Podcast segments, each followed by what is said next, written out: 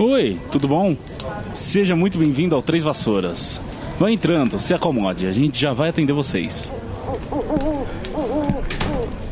Rosmerta, por favor, separa lá mais cadeira. Sim, sim, é chegou mais gente do Clube do Livro.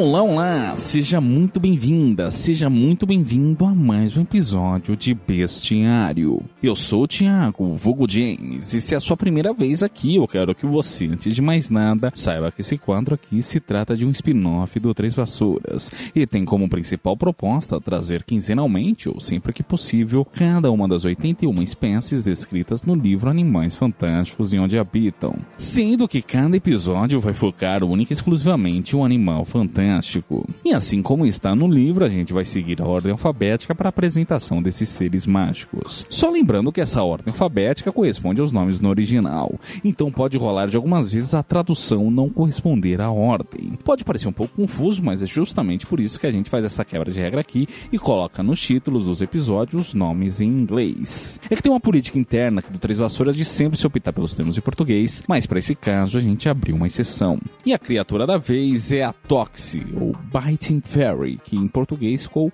como fada mordente. Criatura essa que dentro do mundo bruxo acaba por gerar algumas confusões. Que confusões são essas? Você vai descobrir assim que subir a trilha.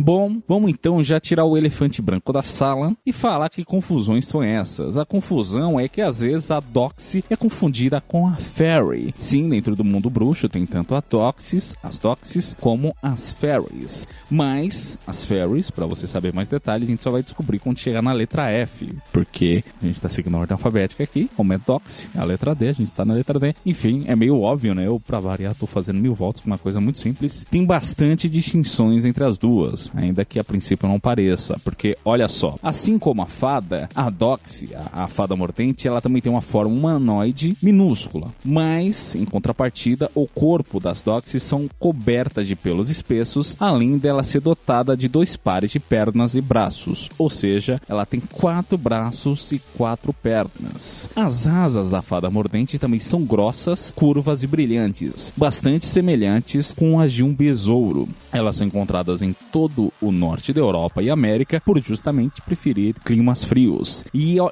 gente, esse é um negócio assim que eu fiquei abismado, porque de uma vez, de uma vez só, uma danadinha dessa bota 500 ovos e enterra eles. Aí os filhotes nascem entre duas e três semanas depois. Meu, é muito ovo, tá ligado? Deve ter muita doxy dentro do mundo bruxo. E tem que tomar cuidado com elas, né? Afinal, elas são três X-Men. E por que elas são três X-Men? Porque elas possuem fileiras duplas de dentes afiados e venenosos. E se você for mordido por uma dessas, é bom, é recomendado que você tome aí um antídoto. Com relação a paralelos, eu acho que tá bem óbvio, né? Tá dentro do próprio verbete. Elas são inspiradas, uma criação do Rowling, que se inspira justamente nas fadas dos contos de fadas, né? É a Tinkerbell, a Tinkerbell da vida aí, né? Com a diferença que ela deu essas características mais, eu acho que é até cabível dizer macabro, né? Porque ela parece ter um aspecto realmente meio aterrorizante, assim. Eu não queria cruzar com um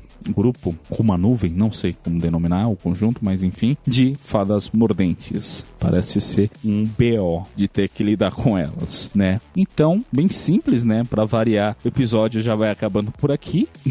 não tem muito o que se acrescentar, afinal, como sempre, eu critico. Os verbetes são curtos, mas deu para comentar bastante coisa, achei engraçado. E se não me engano, elas aparecem mais pra frente na saga. A gente tá analisando o segundo livro, e se não me engano, elas aparecem no quinto. Se pá até antes, né? Mas a memória que eu tenho é de ser no quinto livro. Então, se a gente chegar na análise do quinto livro, a gente com toda certeza vai comentar sobre elas. E sabe, eu não lembro até lá, né? Em 2032, não sei, o Thiago do futuro comentando, é, porque em 2022 o Thiago comentou, o Thiago do passado comentou sobre as docs E elas apareceram aqui. Enfim, é isso. Eu fui Thiago, vulgo James, e você, o nosso ouvinte.